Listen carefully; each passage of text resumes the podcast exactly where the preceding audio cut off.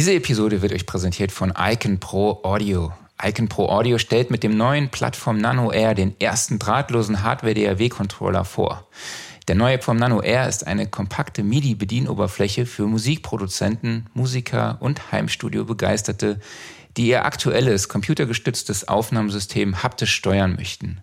Der Plattform Nano Air DAW-Controller besitzt eine wiederaufladbare Batterie und wird über USB 2.0 oder drahtlos per Bluetooth mit der DAW und dem Produktionssystem verbunden. Er ermöglicht eine manuelle Steuerung über einen Motorfader mit langem Regelweg, vier Endlosreglern mit zwei Funktionen, Hintergrund beleuchteten Tasten für Mute, Solo, Automation und dezidierten Transporttasten. Damit eignet er sich zum Beispiel perfekt, um aus einer Gesangskabine seine DAW fernzusteuern oder wenn man selber vor dem Gitarrenstärker sitzt und spielt. Und warum lese ich heute das vor? weil der Kollege im Urlaub ist. Und wenn der Kollege im Urlaub ist, dann muss ich alleine ran. Und wenn ich im Urlaub bin, gibt's einfach gar keinen Podcast. Ja? Also da wisst ihr Bescheid.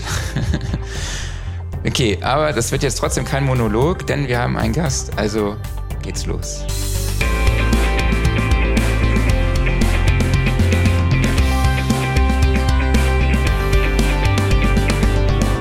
Sound Recording Wochenrückblick, Ausgabe 78. Hallo an alle da draußen an euren Endgeräten. Schön, dass ihr wieder dabei seid. Mein Name ist Marc Bohn und zu Gast ist heute Christoph Diekmann von Add Value Solutions bzw. Pure Audio Recordings. Und ja, hallo Christoph, schön, dass du dabei bist. Hallo Marc, vielen Dank, dass ich dabei sein darf und herzlich willkommen an alle, die uns zuhören. Ich freue mich und bin gespannt. Es ist auf jeden Fall ein sehr interessantes Thema, über das man kontrovers diskutieren kann, nämlich es geht um die Relevanz von physischen Medien. Und wenn ihr da draußen Fragen an uns oder beziehungsweise an Christoph habt, dann könnt ihr die natürlich wie immer über die Kommentarfunktion auf Facebook oder auf YouTube an uns stellen. Genau, Christoph, ich habe ja schon gesagt, du bist äh, Geschäftsführer von Add Value Solutions. Du hast auch das Portal äh, Area Entertainment, oder nee, ich glaube, ich habe es wieder komplett durcheinander verbracht. Also du hast Ad, Ad Value Solutions, es gibt Pure Audio Recordings und es gibt Area Entertainment. Vielleicht äh, erklärst du uns kurz, was das, was die drei Sachen sind, die drei Marken sind und was zu euren Dienstleistungen gehört. Sehr gerne. Also begonnen hat das eigentlich so 1996 mit Area Entertainment, als wir aus einer Labelstruktur gesagt haben, ähm, Musikmarkt verändert sich, äh, physische Medien gehen äh, runter perspektivisch und wir bauen eigentlich eine PR-Agentur, die sich im weitesten Sinne damals erstmal mit Album-Promotions und äh, Tourneebegleitung, Promotion, Veranstaltung, Promotion beschäftigt hat. Area ist heute eigentlich unser Gesicht zum Konsumenten. Sprich, wir bieten weiterhin PR und auch also Album, Produkt-PR und Veranstaltungs-PR an, äh, bauen aber inzwischen auch Portale, Webshop-Lösungen, ähm, um eben Produkte dem Konsumenten anzubieten. Und was du eben ansprachst, pureaudiorecordings.com äh, ist im Grunde ein Portal, was wir betreuen und ähm, das ist entstanden aus der Ad-Value-Situation heraus. Ich habe bis 2015 für Sony DRDC, ist ein, einer der größten Produzenten für optische Speichermedien, äh, beratend war ich dort im, im Verkauf und Key Accounting und Produktbereich tätig. Und physische Medien sind ja bekannterweise in den letzten äh, zwei Jahrzehnten nicht unerheblich zurückgegangen. Ähm, das Digitale ist vorangeschritten. Ähm, und 2015 war so ein bisschen so ein Punkt für mich, wo ich gesagt habe, ja, verstehe ich alles, Streaming und das ist sehr äh, angenehm mhm. und komfortabel für den Konsumenten. Viele Musiker haben aber ein Problem natürlich darüber, überhaupt Aufnahmen zu finanzieren. Und wie, ne, weil die Erlösseite, sage ich mal, wenn ich dann doch nicht äh, ein paar Millionen Streams generiere, sieht das eher schwierig aus, um Produktionsbudgets ähm, zu erwirtschaften. Und von daher war dann Add Value ne, unter dem Begriff Mehrwerte einfach für mich so der Aufhänger zu sagen, was sind denn heute die Mehrwerte in der Musik und wo kann man ansetzen, um eine vernünftige Wertschöpfung aus einem Master, einer Masterproduktion zu generieren. So ist Add Value entstanden erst auf der einen Seite beratend, wie man äh, ne, mit Consulting. Und 2018 habe ich dann äh, Solutions gestartet, weil einfach klar war, es werden einfach konkrete Lösungen benötigt. Das heißt, wir begleiten im Grunde Produktionen, wir bieten Logistikleistungen und auch Vertriebsleistungen an.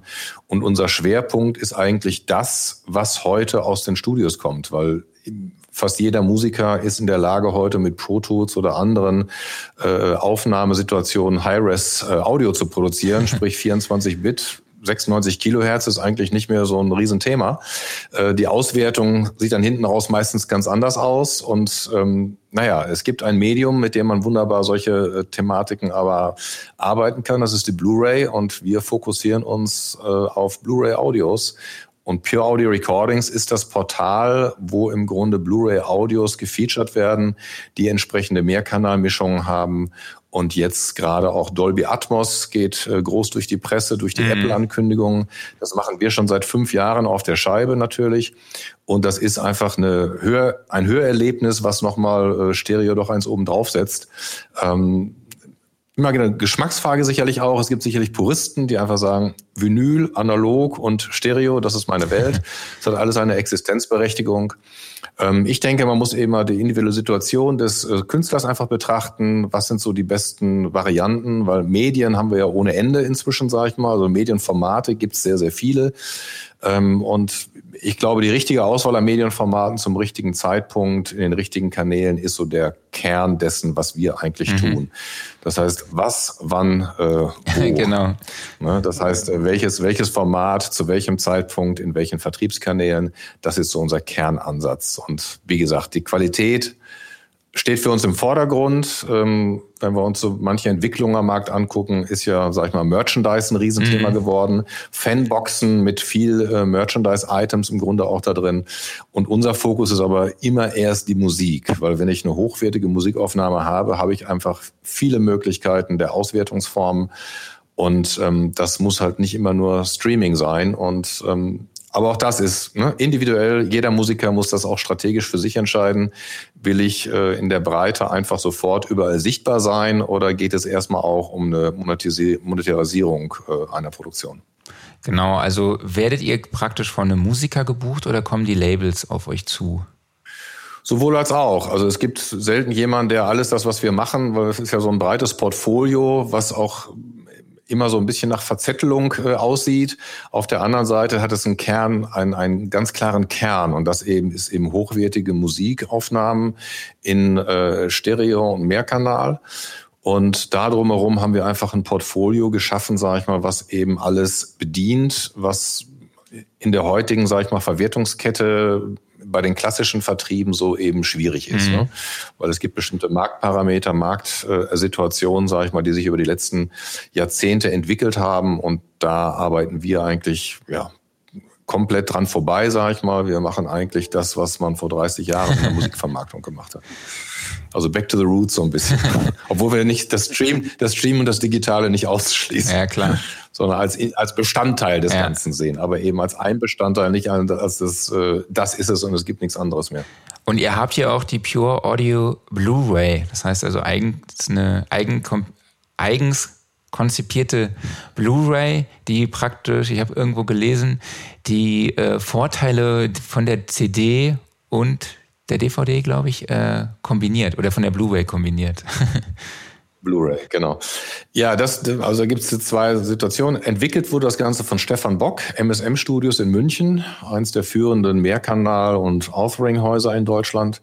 Und es geht eigentlich darum, dass über einen entsprechenden Java-Code eine Blu-ray navigiert wie eine CD. Sprich, ich brauche keinen Fernseher, um Audio-Content mhm. zu hören. Ja, also die klassische Blu-ray Audio ist ja eher mit dem Video mhm. im Hintergrund, sage ich mal. Ich mache einen Fernseher an, gehe in die Navigation, ins Menü rein, mache Audioauswahl und drücke dann Start. Das ist eben bei der Pure Audio Blu-ray nicht notwendig. Sprich, ich schiebe die Blu-ray in den Blu-ray-Player wie eine CD und kann dann ganz normal über die Fernbedienung das Ganze bedienen. Und auf der Blu-ray-Fernbedienung äh, sind so vier Farbtasten äh, drauf. Eine gelbe, eine rote, eine grüne und eine blaue. Und diese vier Farbtasten stehen für die Audioformate. Das heißt, ich kann im Grunde on the fly zwischen Stereo, Surround, 5.1, ähm, Dolby Atmos, Auro 3D, was es so alles gibt, im Grunde dann äh, umschalten. Mhm. Ne? Also es ist wirklich für als Mehrkanal-Produkt natürlich gedacht. Ne? Da ist immer High-Res Stereo drauf, dann auch entsprechend, wie sage ich mal, ähm, auch aufgenommen ist, aber eben ist entstanden eigentlich dadurch, dass man gesagt hat, die Blu-ray ist eigentlich ein multimediales Format. Man kann auch Videos integrieren, Bonusvideos zum Beispiel, Making-of-Geschichten. Oder wir haben schon auch Pure Audio Blu-rays gemacht, wo halt ein komplettes äh, Video drunter liegt, mhm. Konzerte zum Beispiel, ne? wo ich sage, das kann jetzt eine Live-Scheibe sein, ich brauche keinen Fernseher und wenn ich den Fernseher anmache, habe ich aber eben das Live-Konzert auch. Ach cool, praktisch. Das heißt, ne, Pure Audio ist eigentlich nur, ist ein, nicht nur, Pure Audio ist ein Navigationskonzept für eine Blu-ray, die den Fernseher ähm, nicht notwendig macht, äh, um die Blu-ray zu navigieren. Okay, jetzt haben wir ja schon mal so einen groben Eindruck davon bekommen, was du so machst. Wir gehen ja später noch intensiver darauf ein, wenn wir über das Thema ähm, sprechen. Aber erklär doch mal oder erzähl doch mal, wie bist du eigentlich zum Consultant geworden und ähm, das kam ja mit Sicherheit aus einem musikalischen Background heraus, würde ich jetzt mal tippen. Genau, also ursprünglich habe ich mal klassische Gitarre äh, studiert und habe dann angefangen, wie, das, wie man das halt als Musiker so macht. Irgendwann fängst du an, Tonträgeraufnahmen zu machen und damals Vinyls und dann irgendwann eine CD zu veröffentlichen. Und ähm, mich hat aber immer die Managementseite und die, die kommerzielle Seite äh, interessiert an dem ganzen Thema, so dass dann nach ein paar Jahren hatte ich dann, weiß nicht, 15 Künstler, glaube ich, die wir gemanagt haben und für die wir auch die äh, Tourneen äh, geplant haben. Ähm, und daraus dann letztendlich ist ein Label entstanden, äh, hinterher ein Verlag auch noch mit dabei. Also das, was, was viele mhm. eigentlich machen, die im, im Independent-Bereich so tätig sind. Ne, das heißt, Rückgrat ist eigentlich selber Musiker sein. Daraus geworden ist dann eigentlich eher kaufmännische Tätigkeiten und äh, die Vermarktung, was ich halt genauso wichtig und genauso spannend finde und zu mir, glaube ich, auch besser gepasst hat dann als das Musikalische, ähm, weil einfach, sage ich mal, der Konkurrenzkampf dann eben unter klassischen Gitarristen nicht ganz unerheblich ist. Ne? Und ja, so ist das entstanden und ich bin eigentlich dann immer in dieser beratenden Funktion Künstlermanagement, äh, Label, Produktion äh, gewesen und selbst dann zu meiner Zeit, als ich bei äh, ähm, Sony DRDC war, äh, war das auch im Grunde immer eher eine beratende Funktion als jetzt äh, ja ein Angestelltenverhältnis. Das heißt, mich hat immer das Konzept hinter bestimmten Produkten und äh, Strategien interessiert und ich habe versucht, da ja irgendwelche Beiträge zu, zu leisten, die sinnvoll sind. Und wie sah dein Aufgabengebiet bei der Sony aus? Sony DDC ist ja ein klassisches Replikationsunternehmen. Optische Speichermedien hat mit der CD begonnen, dann DVD, Blu-ray, Laserdisc gab es ganz früher mal, falls das noch jemand kennt. SA-CD ist auch noch ein Produkt, was man, worüber wir nochmal sprechen können, was ja auch so ein, so ein Thema war zur Jahrtausendwende. Und im Grunde habe ich einfach die Marktbetreuung gemacht, äh, ein bisschen strategische Produktentwicklung auch, ähm, weil es auch da schon um Mehrwerte ging. Ne? Wo, was kann man der CD neben haptisch der Verpackung eigentlich noch mitgeben. Mhm. Da ging es zum Beispiel um, um Webverlinkungen von der Scheibe, die Scheibe in den Rechner schieben, dann online gehen, Bonus-Webseiten machen. Sowas haben wir als Agentur lange gemacht auch, dass wir Bonus-Webseiten für, für CD-Veröffentlichungen gemacht haben. Und dann gab es immer noch, es gab ja irgendwann mal sogar Kopierschutz bei CDs. dann, dann, konnte man nur mit dem Original dahin kommen. Ne? Das ist äh, jetzt lange her, aber das ist das, was ich da gemacht habe. Okay, cool. Ja, ich würde sagen, steigen wir mal so langsam ins Thema ein, über die Relevanz von physischen Medien. Ja. Ähm, du hast ja auch gesagt, wir machen Musikbusiness wie vor 30 Jahren, ja. Und äh, ich wollte dich eigentlich fragen, ja, was steckt hinter diesem Zitat? Aber du hast es ja eigentlich auch schon eben äh, erwähnt, aber vielleicht kannst du vielleicht noch zwei, drei Sätze dazu sagen.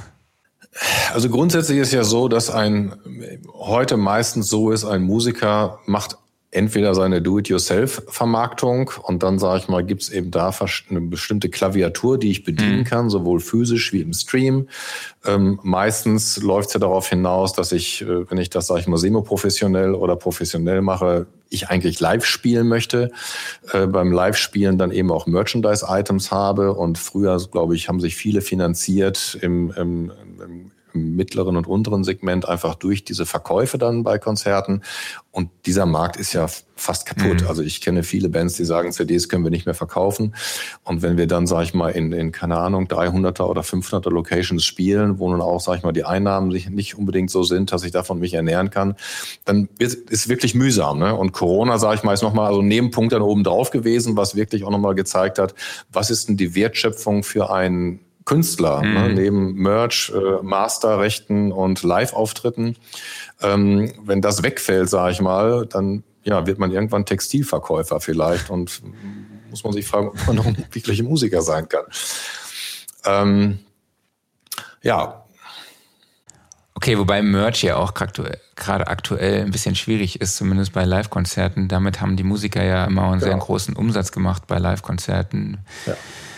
Äh, genau. Ähm, und ich habe rausgefunden beim Recherchieren, dass immer noch ein Fünftel des Gesamtumsatzes über physische Medien erwirtschaftet wird, was ich eigentlich relativ, ja, ich hätte eigentlich gedacht, dass es noch viel weniger ist, aber wir können uns ja mal, ich habe ein paar, ich habe mir vom ähm, Bundesverband Musikindustrie mal die aktuellen Zahlen rausgesucht, die blende ich jetzt auch gerade mal hier ein. Es sieht eher so, also die Kurve sieht eher aus wie so ein Höhenprofil von einer Königsetappe der Tour de France. Ähm, wir sehen hier ganz klar 1997 ein Hoch der CD, ich glaube mit 2,3 Milliarden Umsatz. Äh, 1997 habe mal geguckt, was da so in den Charts war. Da war die längste Single der Welt von Wolfgang Petri. Und natürlich auch Time to Say Goodbye von Sarah Brightman und Andrea Bocelli zum, äh, ja, als Henry Maske in Rente ging. Das war damals ein Riesenhit. Oder I Believe I Can Fly von R. Kelly und äh, Don't Speak for No Doubt. Also nur mal so eine kleine Tra Zeitreise zu machen. 1997, wie gesagt. Und dann merkt man, 2001 ging es so ein bisschen bergab, weil auch 1999 dann auch die MP3 auf den Markt kam. 2000, äh, 1999 startete auch Napster ähm, was natürlich dann auch große Auswirkungen hatte auf den CD-Verkauf. Und aktuell 2020 sind wir jetzt bei 387 Millionen. Also das hat dann doch sehr stark nachgelassen und durch das Streaming wurde die CD so ein bisschen verdrängt. Ich glaube, dieses Jahr ist das erste Mal, dass das Audio-Streaming ähm, das umsatzstärkste Format ist. Also hätte ich jetzt auch gedacht, also es war 2020, ja, die Daten sind von 2020. Da hätte ich eigentlich auch schon gedacht tatsächlich, dass es mehr ist. Aber äh, wie, wie siehst du diese ganzen Entwicklungen, die Entwicklung vor allem der CD? Also grundsätzlich, wir gehen mal zurück zur Jahrtausendwende. Ne? Und als, sag ich mal, dieser große Einbruch war, ähm, durch eben MP3-Entwicklung und dass einfach Content äh, leicht verteilt werden konnte übers Internet und man zufrieden war mit ähm, der Qualität dann eben auch, man hat sich daran gewöhnt. Mhm ist meiner Meinung nach so ein bisschen verpasst worden, das, was in den Studios und, und an technischen Möglichkeiten da war, eben parallel auch zu entwickeln. Mhm. Das ist zum Beispiel die SA-CD, die ich vorhin erwähnte, ähm, Super Audio-CD, die eine extrem hohe Auflösungsmöglichkeit und, und, und Kapazität hatte, Tonformate, auch schon Mehrkanal, damals 5.1 Surround Sound im Grunde zu machen. Und eigentlich war das so ein bisschen eine Richtung zu sagen, ne, wenn Stereo sich mehr Richtung 3, äh, MP3 entwickelt und äh, minderwertig wird, was kann man dem gegenübersetzen, was eigentlich in den Studios mhm. passiert? Ähm, für mich, und das ist immer, wenn ich sage, wir machen das wie vor 30 Jahren, das ist immer, also vor diesem Cut eigentlich, da ist da, wo wir denken, da ist noch mal ein guter Punkt anzusetzen und vielleicht Dinge, die man heute noch anders machen kann, auch einfach auch zu machen, obwohl natürlich man kriegt Streaming jetzt nicht aus der Welt. Ich will das auch nicht verteufeln, mhm. ähm, aber ähm, ne, mit dem Fokus auf ähm, umsatzstärkster Bereich Streaming. Ja, in Summe stimmt das. Jeder einzelne Musiker wird selber wissen, was er für Umsätze mit dem Streams macht und ob das ausreichend ist für seine Tätigkeit als Künstler oder ob er eben da alternative Formen braucht. Mhm. Und ähm, das heißt, ne, die SA-CD ist damals entwickelt worden, ähm, hat sich dann, sage ich mal, in bestimmten Segmenten etabliert. Im Klassikbereich ist das heute noch ein Thema, im Jazzbereich auch, wo man audiophil, sage ich mal, aufnimmt. Aber im Mainstream ist das Produkt natürlich äh, nicht mhm. angekommen, sage ich mal. So, dann haben wir ähm, MP3, sage ich mal, dann ging es ja damals noch um Downloads, nicht um Streams. Mhm. Ne? Das heißt, auch dort ging es ja noch um Kaufprodukte, wo ich sage, das finde ich auch eine wichtige Unterscheidung. Habe ich ein Abonnementprodukt oder ein Kaufprodukt? Mhm. Und das Kaufprodukt habe ich ja viele Möglichkeiten dann eben auch, wobei eben der Download einfach heute auch schon wieder fast komplett verschwunden ist, weil der Mehrwert gegenüber dem Stream vielleicht dann so oft im Normal beim Normalkonsumenten, sage ich mal, der jetzt nicht unbedingt audiophil auch hören möchte, ähm, dann nicht den Mehrwert äh, so gibt.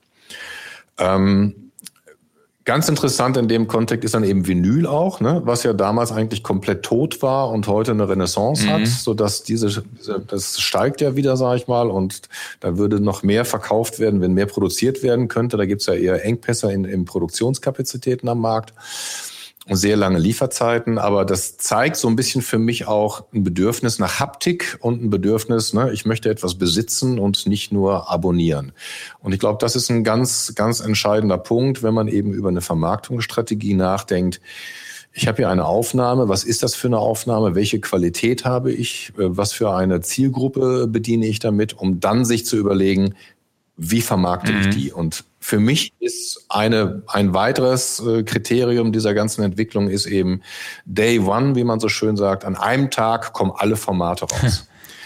ähm, ja. Die Musikindustrie hat einen Release-Termin und dann gibt's an dem Tag die CD und die Vinyl und äh, Musikkassette inzwischen auch schon mal wieder zwischendurch. Äh, und es gibt's aber auch in allen Streaming-Kanälen. Und ähm, ich leite immer ganz gerne von der Filmindustrie ab, wo ich sage, da macht man mal am Anfang mal eine Kinoveröffentlichung und dann kommen Bezahlprodukte und bis es im Free TV kommt, äh, dauert das eine Weile, sage ich mal, ja. Ähm, und Free TV ist ja nichts anderes als meine ne, monatlichen Abogebühren in Form von GEZ, sage ich mal. Und ähm, diese Vermarktungsstränge, die dort äh, bespielt werden können, die fehlen meiner Meinung nach der Musikindustrie mhm. ein bisschen. Und ähm, da setzen wir eigentlich an, dass wir sagen, es gibt diese ganzen Format, es gibt diese Formatvielfalt, es gibt die verschiedenen Vertriebskanäle. Warum nutzt man die nicht so, dass es für einen Musiker ähm, oder für einen Master auch eine, was ist die beste Auswertung, sage ich mal, und die beste Income-Situation, um aus einem äh, Audiomaster letztendlich auch die entsprechende Wertschöpfung zu ziehen?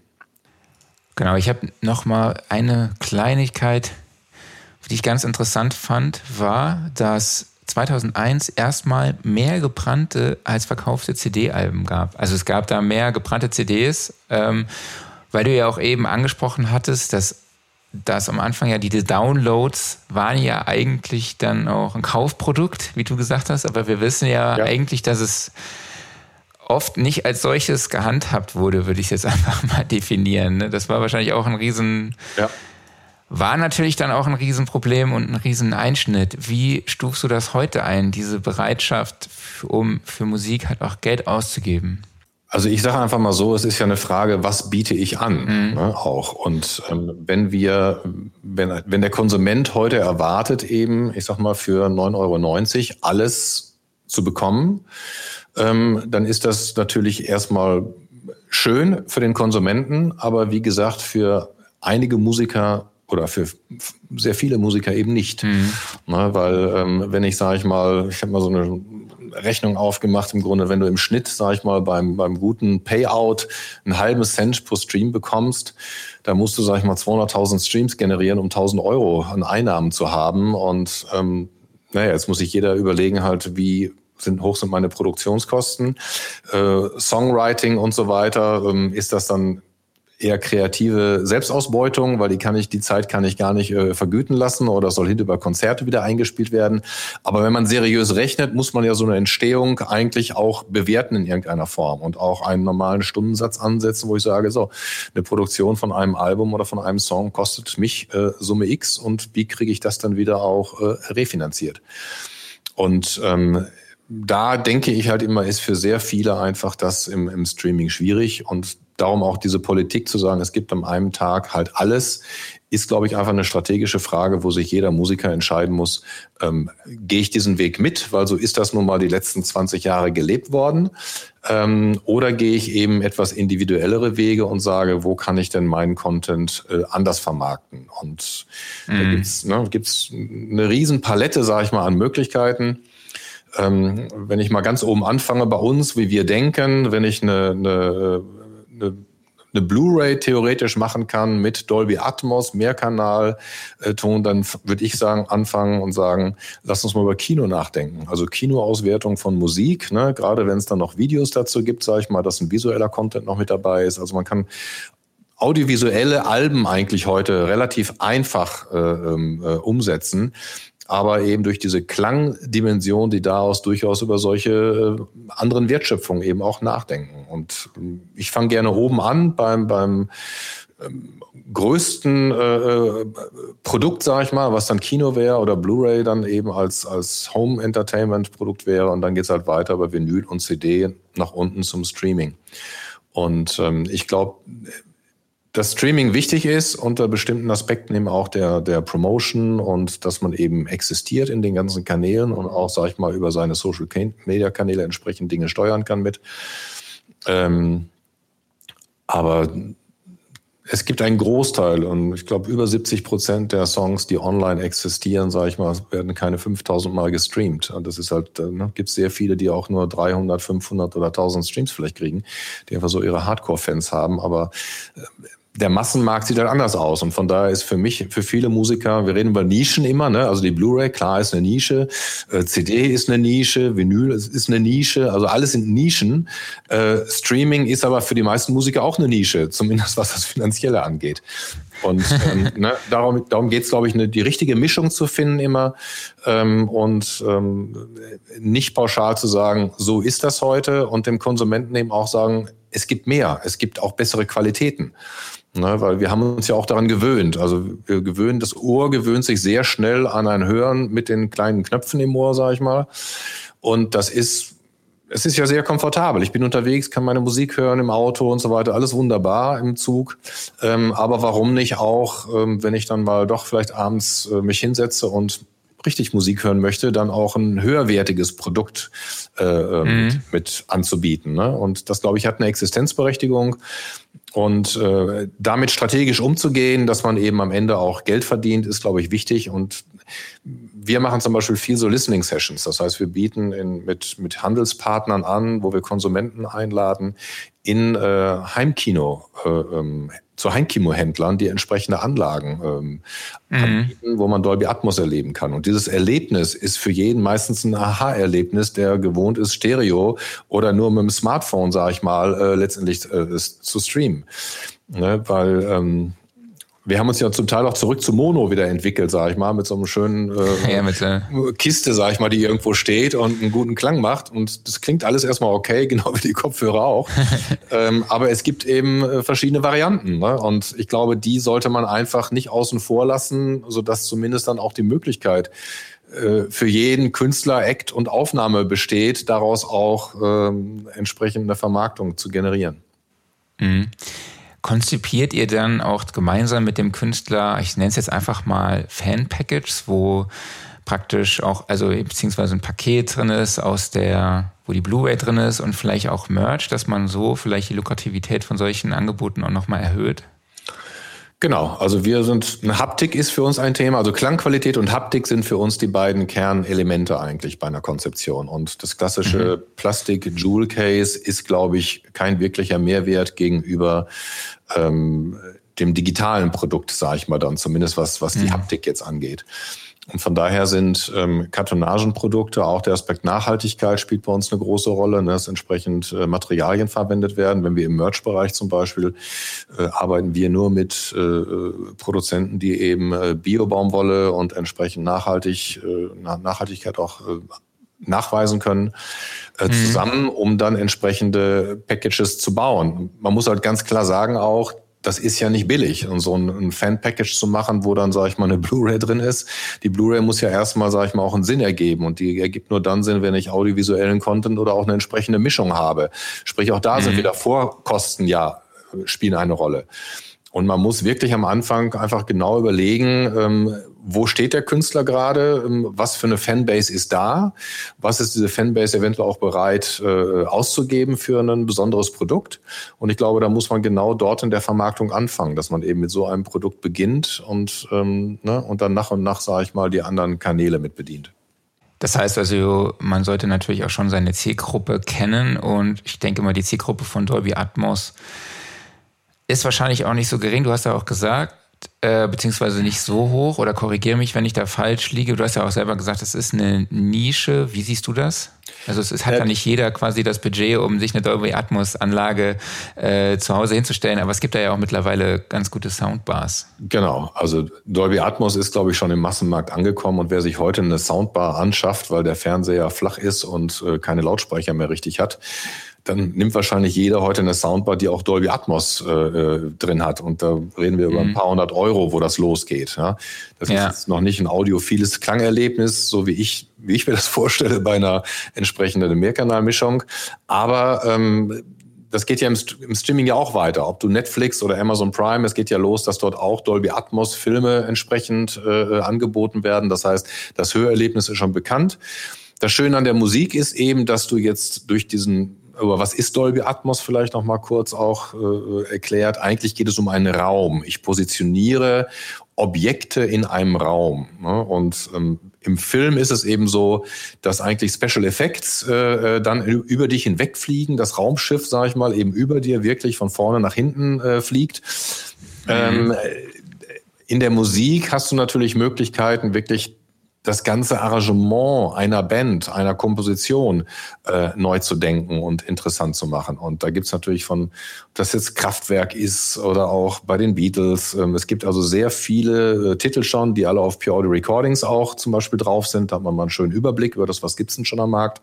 Also gibt's wirklich große äh, Mainstream-Acts bis runter zu wirklich sehr spezieller klassischer Musik die so aufnehmen und das machen ne? und, und das umsetzen. Und ähm, Du kannst halt mit einer äh, Soundbar und einem Blu-ray-Player kannst du die Blu-ray hören, ähm, entsprechend abspielen. In Deutschland, glaube ich, haben wir ungefähr 35 Prozent Haushalte, die äh, einen Blu-ray-Player haben. Also ist durchaus ein, eine Hardware-Präsenz am Markt da. Was auch ein Unterschied ist damals zur SACD. Ne? SACD brauchte auch einen, einen neuen Player, sage ich mal. Der hat sich dann nicht äh, so weit verbreitet. Die Blu-ray ist eigentlich verbreitet durch die Filmindustrie. Und da mhm. kann man eben musikalisch äh, schön ansetzen. Genau, also und das Budget von daher, sage ich mal, ist eigentlich ist absolut mainstreamig schon, was man da braucht. Ne? Und ähm, wenn es jetzt um die Produktion geht und ich mische, sage ich mal, ich bin gewohnt, in einer Stereo-Umgebung zu arbeiten, äh, der Sound-Engineer mischt in Stereo, dann macht es absolut Sinn, sehr frühzeitig mit jemandem sich zusammensetzen, der eben Mehrkanal oder auch äh, Dolby Atmos immersiv äh, mischen kann, um eigentlich mhm. einen sehr effizienten Workflow zu finden, dass das eben auch budgetmäßig nicht äh, explodiert, sage ich mal. Und das ist durchaus möglich. Genau, dazu haben wir ja auch eine ganz gute Folge mit Tom Ammermann. Ja. Ähm, der sich über das Thema Immersive Audio, könnt ihr mal in unserem Archiv stöbern. Auf jeden Fall.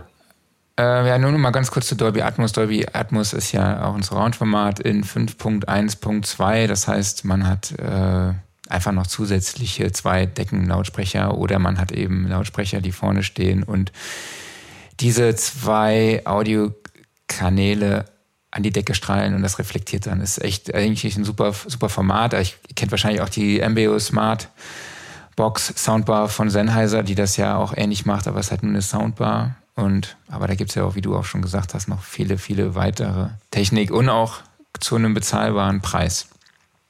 Genau.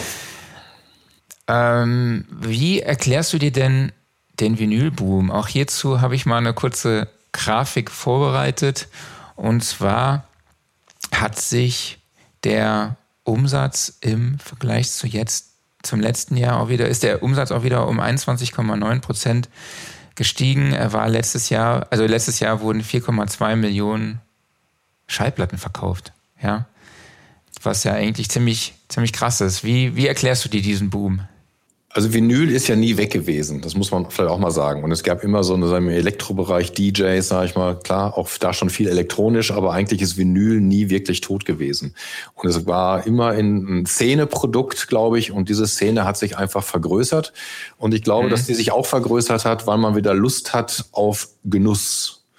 Ne? Ich glaube, dass wenn du eben äh, heute hingehst und sagst, ich habe die ganze Zeit äh, mein Streaming und habe aber doch eigentlich Lust, mal abends äh, Musik zu hören, eine Vinylscheibe auspacken, auf einen Vinylplayer legen, das ist halt ein, ist ein, ist ein Erlebnis, sage ich einfach mal so, ist ein Event. Und ich glaube, dass das mhm. eben diesem typischen Sammlertrieb, einfach Dinge besitzen zu wollen, äh, auf jeden Fall ein, ein Erfolg dieser Vinyl Entwicklung ausmacht, weil ja viele sich Sachen wieder gekauft haben, die sie früher schon mal auf Vinyl auch gehabt haben. Das heißt, wenn wir uns überlegen, die letzten, der Boom kommt ja auch daher, dass viele Katalogtitel wieder auf Vinyl aufgelegt worden waren, die es ja alle schon mal gab, sag ich mal, in den, in den 80er und 90er Jahren.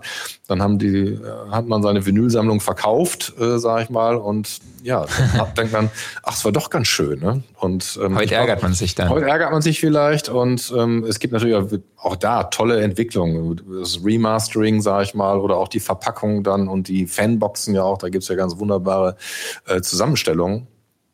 Und ich glaube, dass einfach das, das Erlebnis von Musik äh, im Vordergrund steht, auch Besitztum, etwas haben wollen, in den Händen halten wollen und nicht nur äh, konsumieren, aber eben nicht besitzen, was ja der Kernunterschied zum Streaming ist.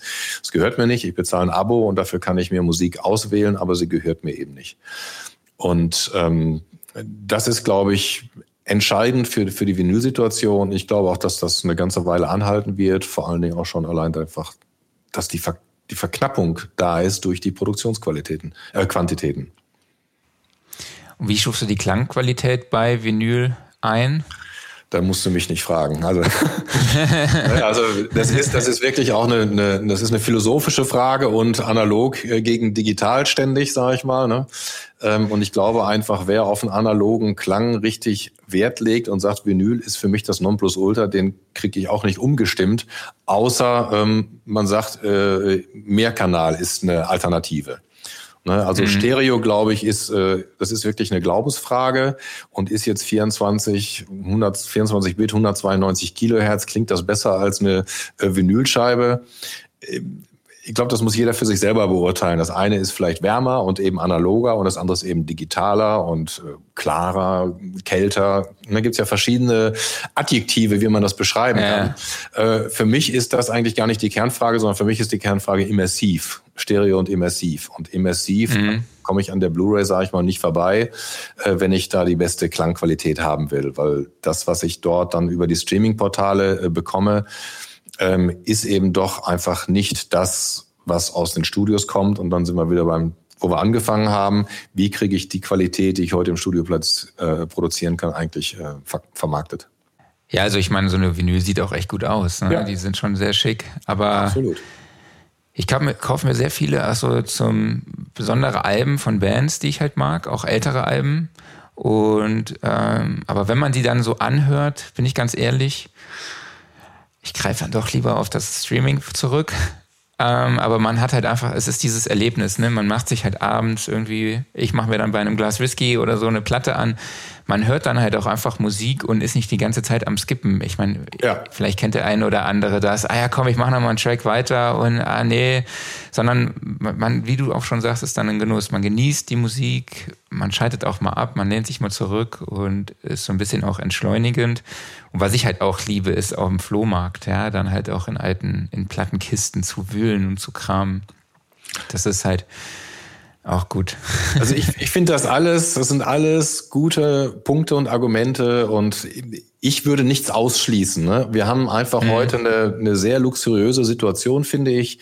Wir haben eine super Aufnahmequalität. Wir haben ganz viele verschiedene Medienformate, die man nutzen kann. Wir haben äh, Hardware verbreitet, sage ich mal, mit denen ich das eigentlich abspielen kann. Ich muss nicht eine neue Hardware heute etablieren. Ich kann Klangerlebniswelten schaffen. Und das ist jetzt wirklich eine, eine ganz individuelle, auch künstlerische Entscheidung, welchen Weg äh, will ich gehen. Und ich finde es genauso legitim zu sagen, ich will erstmal raushauen. Ne? Ich mache jeden Monat, veröffentliche einen Track und ich pack das auf Spotify und alle Streaming-Portale und damit bin ich mhm. nicht mehr existent da draußen. Ist genauso ein Argument, wo man sagt, ich brauche physisch im Mund erstmal gar nicht ist halt einfach, einfach die Frage, was ist dann, äh, was ist die finanzielle Situation? Und ähm, mhm. auch nur draußen zu sein, äh, auf den Portalen zu existieren, heißt ja nicht, dass ich gestreamt werde. Das heißt, die Vermarktung und das drumherum, dass auch Abrufzahlen, sage ich mal, generiert werden, ist ja weiterhin eine PR- und äh, äh, Vermarktungsaufgabe, weil ähm, die Präsenz bedeutet halt eine Präsenz in Millionen, Milliarden von, von Tracks draußen. Wie stufst du denn die Kostenintensität von physischen Medien ein? Ich meine, die Sachen müssen ja auch produziert werden. Es gibt eine gewisse Logistik, die dahinter steckt. Die Sachen müssen gelagert werden und natürlich auch äh, vertrieben werden. Also ich glaube, dass wenn man das Rad ein bisschen zurückdrehen will, so wie wir das halt für uns als Philosophie entschieden haben, ähm, dass wir dann sagen, wir bei uns wird es erstmal nur physische Produkte geben. Ne? Und dadurch mhm. sage ich mal, wenn wenn jemand eben das hören will, dem bieten wir auch im ersten Schritt die beste Qualität an. Ähm, wie klassisch früher beim Single-Plugging, sage ich mal, dann gab es drei Singles im Radio oder so, sagt man eben, es gibt drei, vier Songs, die man eben auch über die ähm, Playlists versucht zu positionieren. Aber es geht darum, eigentlich, sage ich mal, das Hörerlebnis, wie es im Studio entwickelt worden ist, als erstes Produkt draußen zu vermarkten. Das ist mhm. unser, unser, unser Kernthema. So, und wenn du das machst, sag ich mal, hast du, glaube ich, viele Fans, die eben auch bereit sind, ein physisches Produkt zu kaufen. Und dann geht's halt eigentlich nur um die Frage, mache ich eine CD, mache ich eine Vinyl oder ne, bin ich sogar so weiter, ich sage, ich mache eine immersive Mischung und mache mach eine Blu-ray. Und unsere Erfahrungswerte zum Beispiel sind, wenn ich eine, eine Blu-ray mache ähm, und es gibt viele Leute einfach draußen, die einen Blu-ray-Player haben. Es gibt viele, die Heimkinoanlagen haben. Ähm, ne, das mache ich genremäßig auch ein bisschen, sage ich mal, sich unterscheiden dann noch. Äh, nicht jedes Genre ist vielleicht dann, sage ich mal, top geeignet dafür. Ähm, aber dann gibt es eben viele Leute, die sagen, ich nehme so ein Kombi-Pack und das ist das, was ich auch immer empfehle. Also CD plus Blu-ray ist eigentlich ein schönes, ein schönes Format, um zu sagen, ich bediene die, die eben, sage ich mal, gewohnt sind, äh, Stereo zu hören, eben erstmal mit der CD oder mit der Vinyl. Aber die haben sicherlich entweder selber zu Hause eine Heimkino oder eine Surround oder sogar eine Dolby Atmos äh, äh Anlage oder kennen jemanden, der das hat, so dass man das einfach mal erleben kann. Und da mhm. gehen wir so ein bisschen den Weg, Ne, auch da wieder vielleicht ein, mal Richtung Film geschielt. Die Blu-ray wurde Huckepack auf die DVD mitgepackt. Da gab es einfach immer Filme, sag ich mal, wo die DVD zusammen mit der Blu-ray verkauft worden sind, um diese bessere äh, Bildqualität und Klangqualität auch in den Haushalten bekannt zu machen. Und das ist so ein bisschen ein Weg, den ich, sage ich mal, für viele Künstler äh, auch definitiv äh, empfehle. Ähm, es sei denn, sie sind eben große äh, bekannte Acts, sag ich mal, die einfach so mainstreamig sind und fünfstellig, sechsstellig verkaufen, wo auch eine Blu-ray Standalone natürlich dann Sinn macht, weil es einfach genug Leute gibt, die auch nur dieses Klangerlebnis haben wollen. Mhm. Ja, wenn man jetzt, du hast ja die Hörgewohnheiten auch schon angesprochen. Also ich selber besitze auch überhaupt gar keinen CD-Player, außer im Auto. Und ähm, beim XS fragt auch gerade, viele junge Leute nutzen keinen Blu-ray-Player an sich, sondern eher eine Konsole wie eine PS4, die ein solches Laufwerk eingebaut hat. Ist das Abhören dort auch möglich? Genau. HDMI-Kabel an die PS4 und dann rein in die Soundbar und es läuft. Ab geht's. ja, ist bei mir genauso. Ich würde, müsste es auch über die PlayStation abhören. Ja. Ähm, genau, sind oder ich muss jetzt mal ganz kurz noch überlegen, wie ich diese Frage formuliere. Ist der Verkauf oder der Vertrieb von physischen Medien, Medien genreabhängig? Also gibt es ein Genre, wo sich physische Medien besser verkaufen als in anderen? Also ich habe immer äh, hm, also, also, ich habe dazu auch eine Statistik. Ja, ja, die kenne ich auch. Also du hast definitiv einen Bereich, was physisch immer auch noch die Vinyl Rock, sage ich mal, läuft gut. Das normale Pop ist vielleicht äh, schwieriger äh, physisch, aber Elektro ist so ein schönes Beispiel, finde ich. Ne? Und elektronische mhm. Musik hat sich ja massiv Richtung digital eigentlich entwickelt und ist dann durch Vinyl wieder ein bisschen zurück zum physischen geschwappt, weil das auch eigentlich immer da war. Also elektronische Musik ist das eigentlich, was auch das Vinylprodukt am Laufen gehalten hat eine lange Zeit.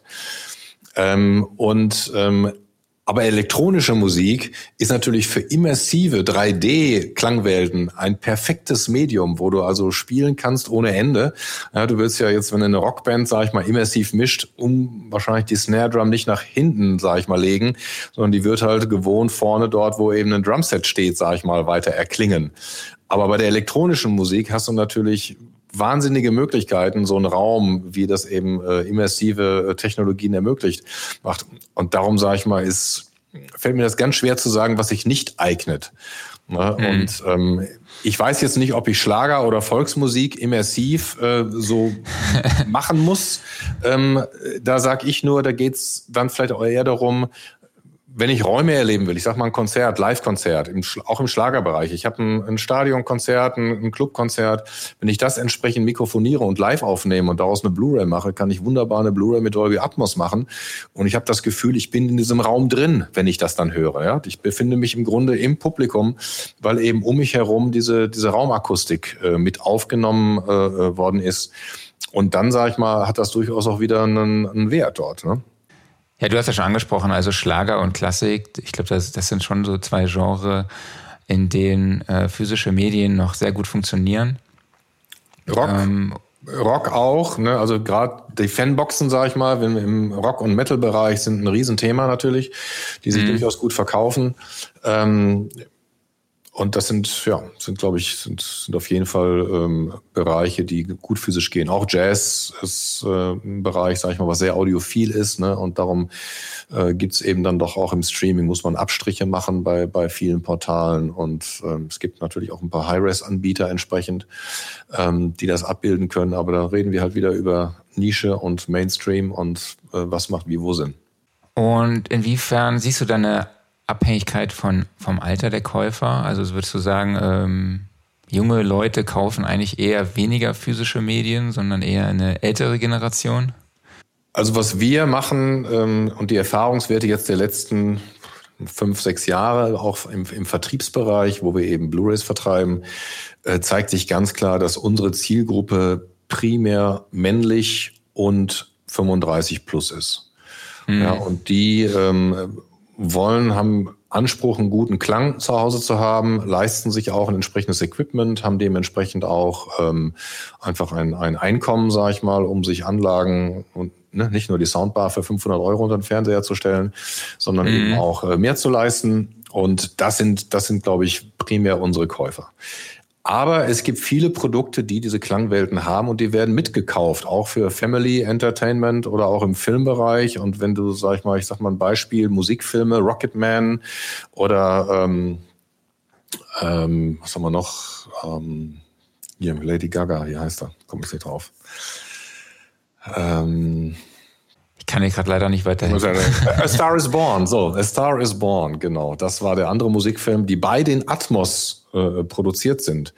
Ne? Und mhm. das sind wirklich Mainstream-Produkte, sage ich mal. Das ist einfach ein Wahnsinns-Klangerlebnis. Und dann reden wir eben nicht mehr über eine so eine Nische, sondern wirklich Leute, die einfach Lust haben, Musik zu hören und sich ein Klangerlebnis einfach auch äh, gönnen wollen. Und ähm, die, die Zielgruppe, glaube ich, jemand, der ein, ein ein HD-Fernseher sich zulegt oder 4K-Fernseher zulegt, der hat meistens auch das Bedürfnis, ähm, einen adäquaten Sound dazu zu haben und dann geht eigentlich kein Weg zumindest an der Soundbar dran vorbei, weil eben die Lautsprecher doch dann, die in diesen Geräten noch sind, ähm, einfach das nicht mehr so hergeben, ne? weil die immer flacher geworden sind und, und wie gesagt, dann sind wir im Mainstream angekommen und auch dort kann ich natürlich diese Produkte hören.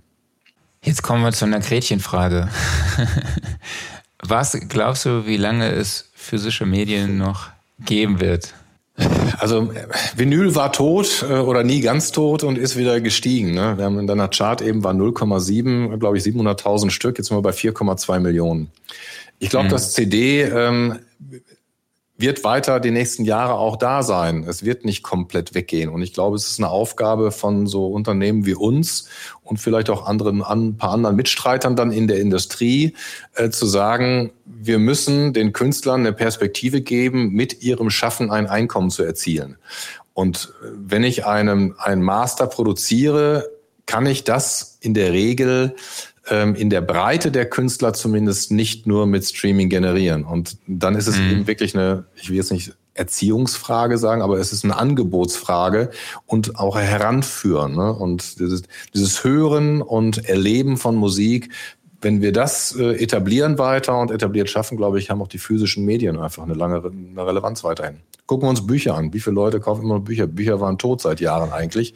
Leute kaufen weiter Bücher, was einfach cool ist, es mit ins Bett zu nehmen oder im Zug zu lesen oder wo auch immer. Absolut. Ich habe hier auch noch mal eine Grafik vom BVMI. Also ich bin ja so ein absoluter Statistikenliebhaber und wenn ihr auf musikindustrie.de geht und euch diesen Jahresreport oder den Halbjahresreport anschaut, da gibt es Statistiken, das ist wirklich unglaublich und welche auch kontextuellen Verknüpfungen. Und hier ist halt eben eine Prognose, dass 2023 äh, der Marktanteil von Streaming auf 84 Prozent steigen wird und äh, bei physisch halt auf 14,5 Prozent weiter runtergeht. Aber ich glaube, das ist eine, eine Entwicklung, die jetzt nicht überrascht, würde ich jetzt einfach mal behaupten. Nein.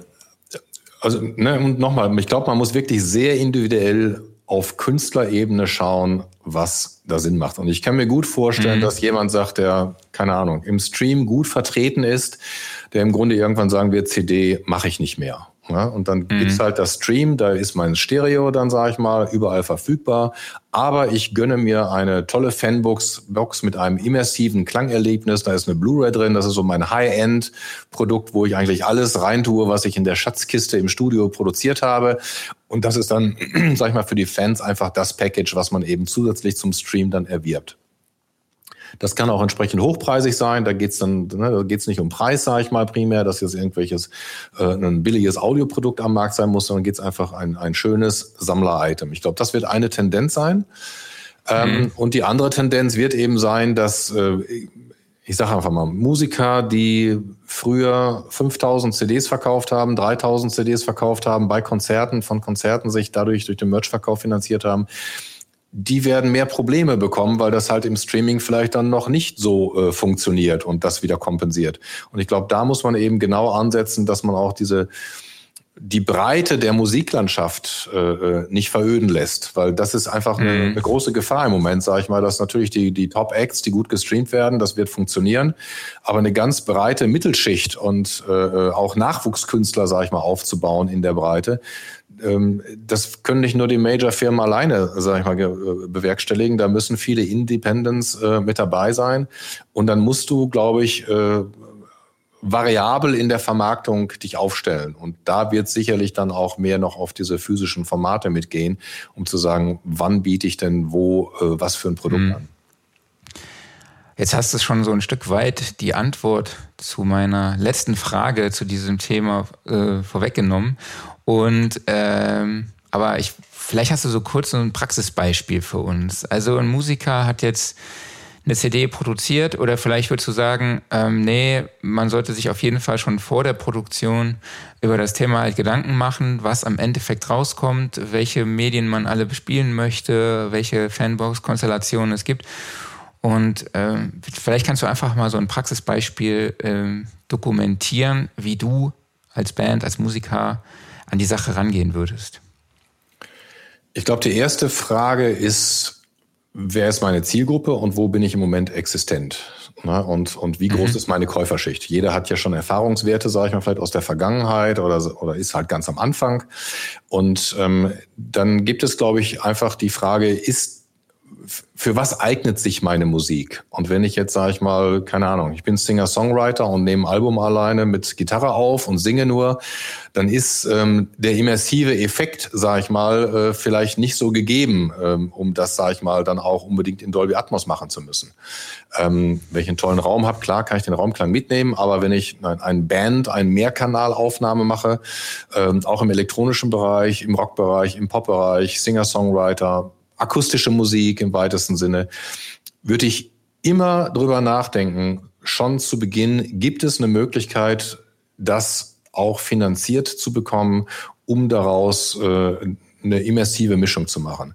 Weil das ist auch natürlich entscheidend im Moment, dass einfach Content veröffentlicht wird. Na, und wir mhm. haben heute eine Situation, dass es sehr viele Haushalte gibt, die das abspielen können. Ähm, auch die Verkaufszahlen von Blu-ray Audios, die sind, die sind nicht schlecht, sag ich mal. Das sind jetzt aber nicht Hunderttausende, sag ich mal, von einem Produkt.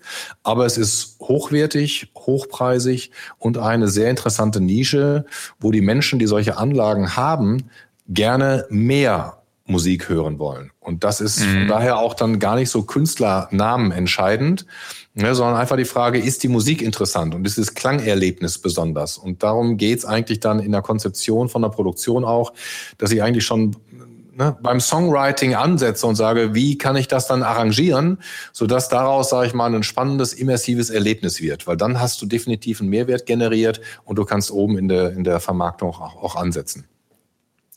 Und das wäre immer mein, mein erster Punkt eigentlich, äh, äh, mit einem Künstler zu besprechen.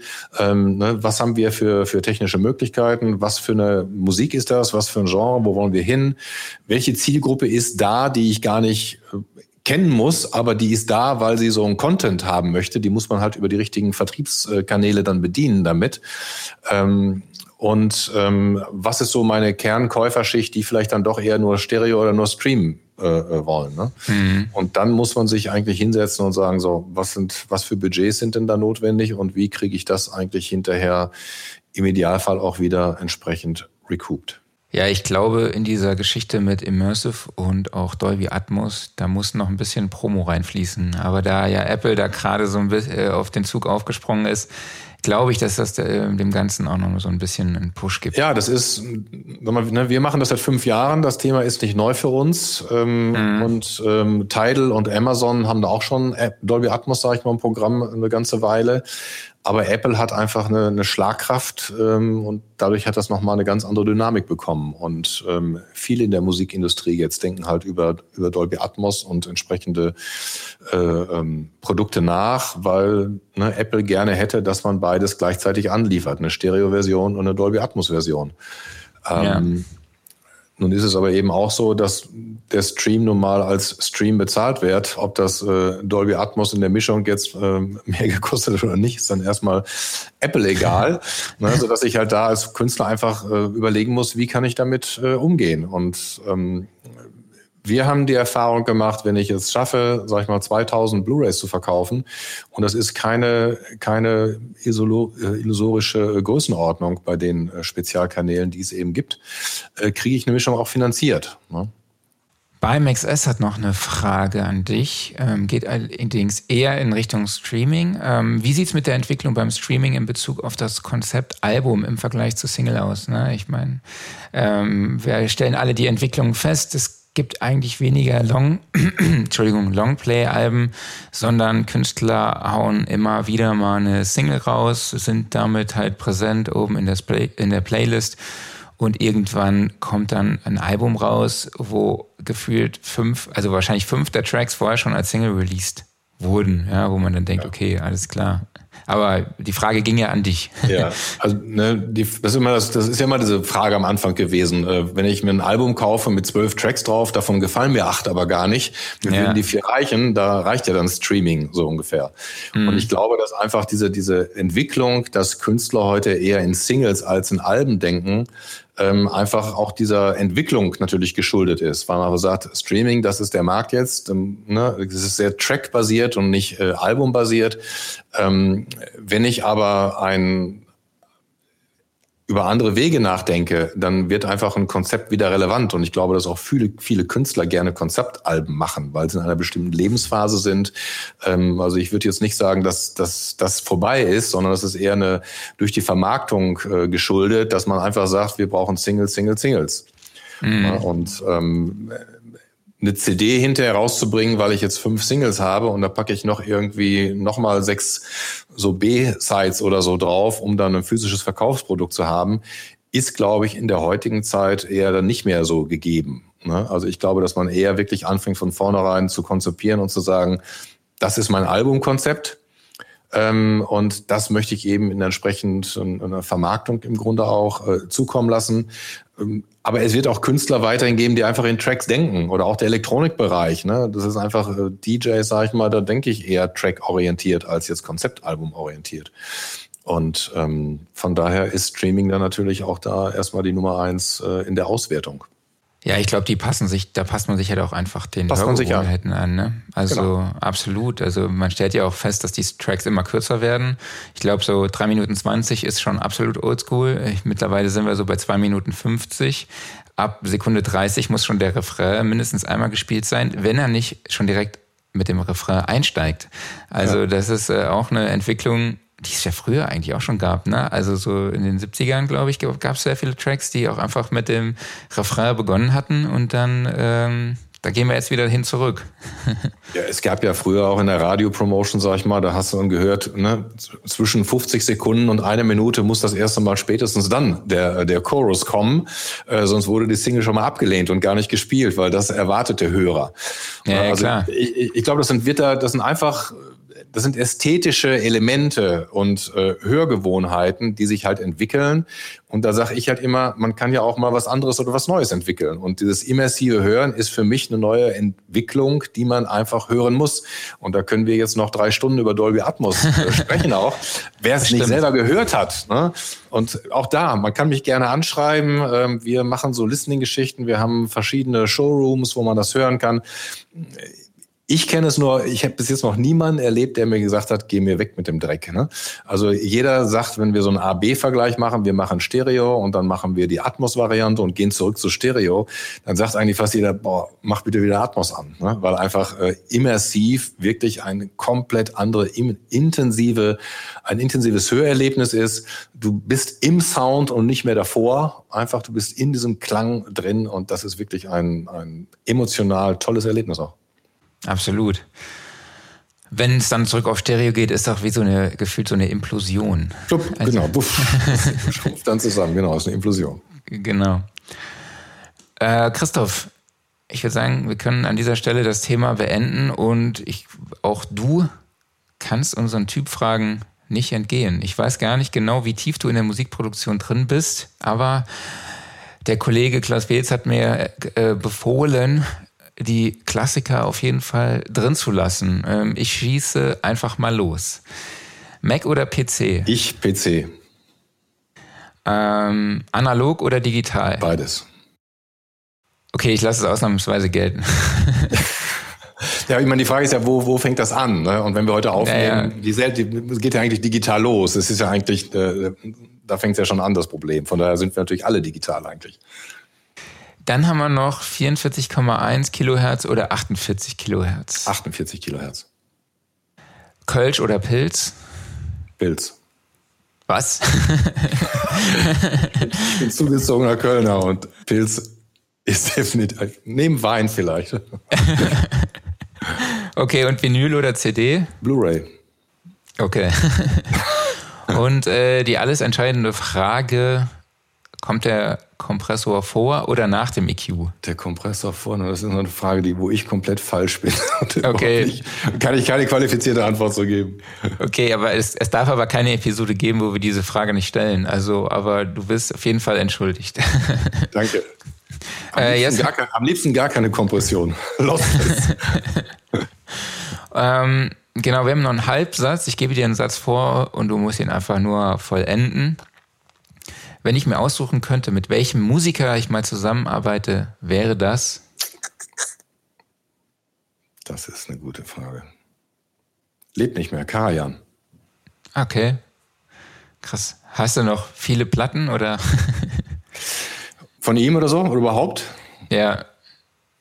Beides. Ähm, ich habe hauptsächlich Blu-rays. Ach echt? Also du bist schon ja. komplett ich bin umgestiegen. Wie groß ist deine Blu-ray-Sammlung? Vinyl, Vinyl und Blu-ray.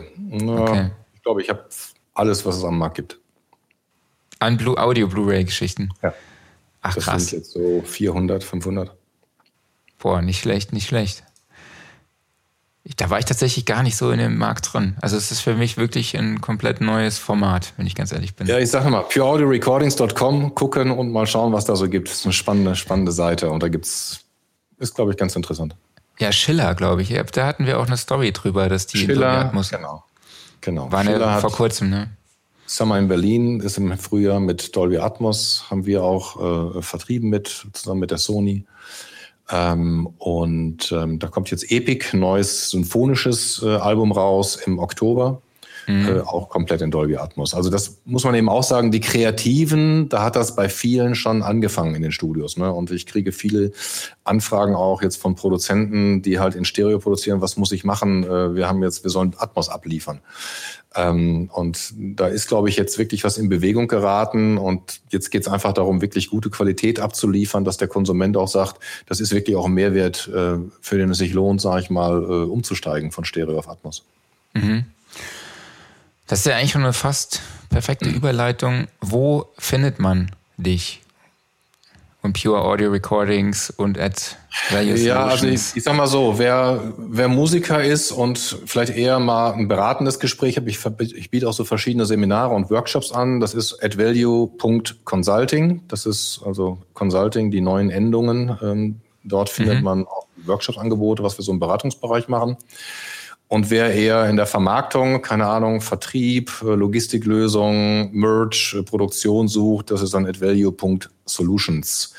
Das sind die beiden Kern-Webseiten äh, eigentlich, wo man mich findet und wo man dann eben einerseits für die Auswertung oder eben für die Beratung entsprechendes erste Informationen mal kriegt und dann einfach E-Mail schreiben und Kontakt aufnehmen.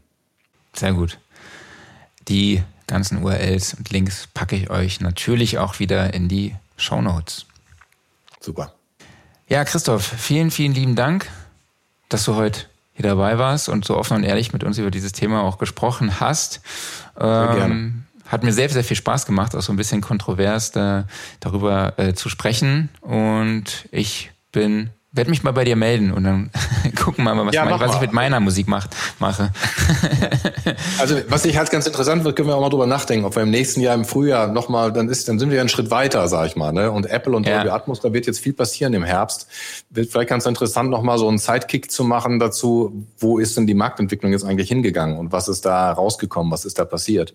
Weil das wird jetzt über den Herbst einfach definitiv passieren, dass viele sich sortieren und überlegen, wie gehe ich jetzt mit dieser Anforderung eigentlich um und ähm, ja, wie vermarkte ich das am besten? Weil es wird am Ende immer darum gehen, mehr Kosten in der Produktion. Ich muss sie irgendwo gegenfinanzieren. Ne? Mhm. Also das wird, das wird, das wird immer ein Thema sein.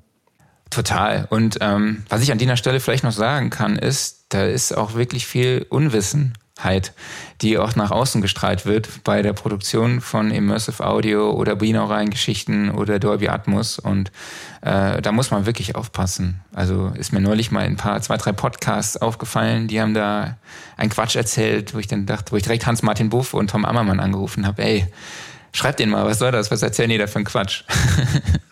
Ja, da ist, ne, es gibt, äh, A, es ist wirklich neu, sag ich mal, in der Breite neu. Es gibt natürlich Leute wie Tom Ammermann oder einige andere eben auch, die schon lange Mehrkanal, damit äh, auch Studios, die darauf spezialisiert sind. Mhm. Aber in der Breite der, der Tonmeister oder Musik Sound Engineers heute, die sind ähm, sehr weit im, im Stereo natürlich verhaftet. Und was eben nicht passiert ist, ähm, dass es eben ähm, auch anders vorbereitet worden ist. Also ich habe viele führe viele Gespräche äh, so nach dem Motto, ja hätte ja mal jemand sagen können, dass Apple sowas haben will. Ne? Also und das kam dann alles sehr spät und plötzlich. Aber es ist halt auch klar, wo fängt man an mit so einer Vermarktung, äh, ne, wenn man Dolby ist und äh, das eben äh, in den Markt äh, drücken will, sage ich mal, auch mit Macht, dann sucht man sich erstmal die großen Player und dann gehören da die Majors dann erstmal zu, die entsprechend den Content auch haben, den die Leute äh, vielleicht hören wollen in, ähm, in Immersiv und in Dolby Atmos und dann suche ich mir eben einen Big Player, der eine Marketing Power hat als Vertriebskanal und da ist natürlich dann Apple ideal.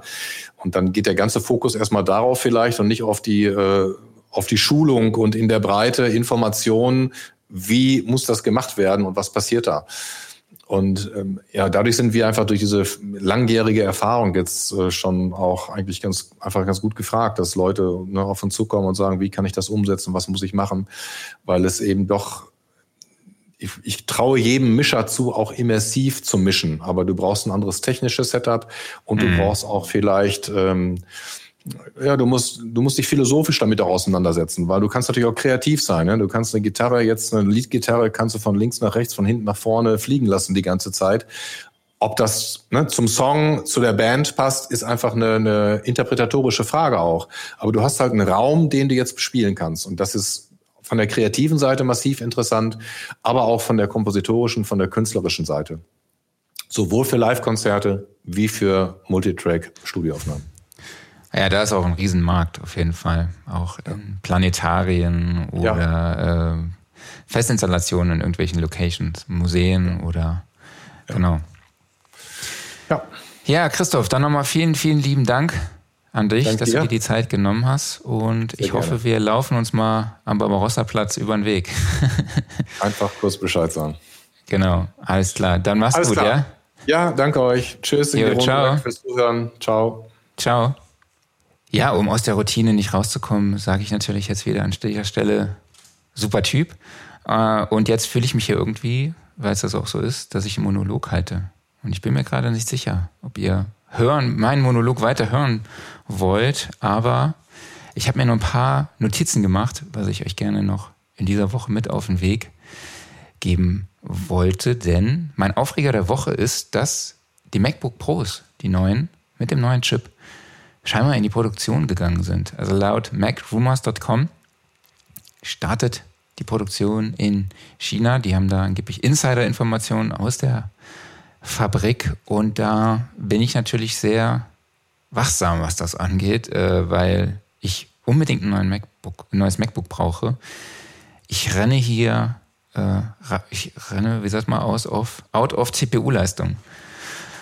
Ähm, und da ist noch ein Aufreger der Woche tatsächlich, der mich jetzt äh, durch die CPU-Leistung darauf bringt. Ähm, ich habe herausgefunden, dass Pro Tools mehr CPU-Leistung beeinflusst, beansprucht, so meine ich natürlich, statt Logic. Das hat mich wirklich sehr, sehr überrascht.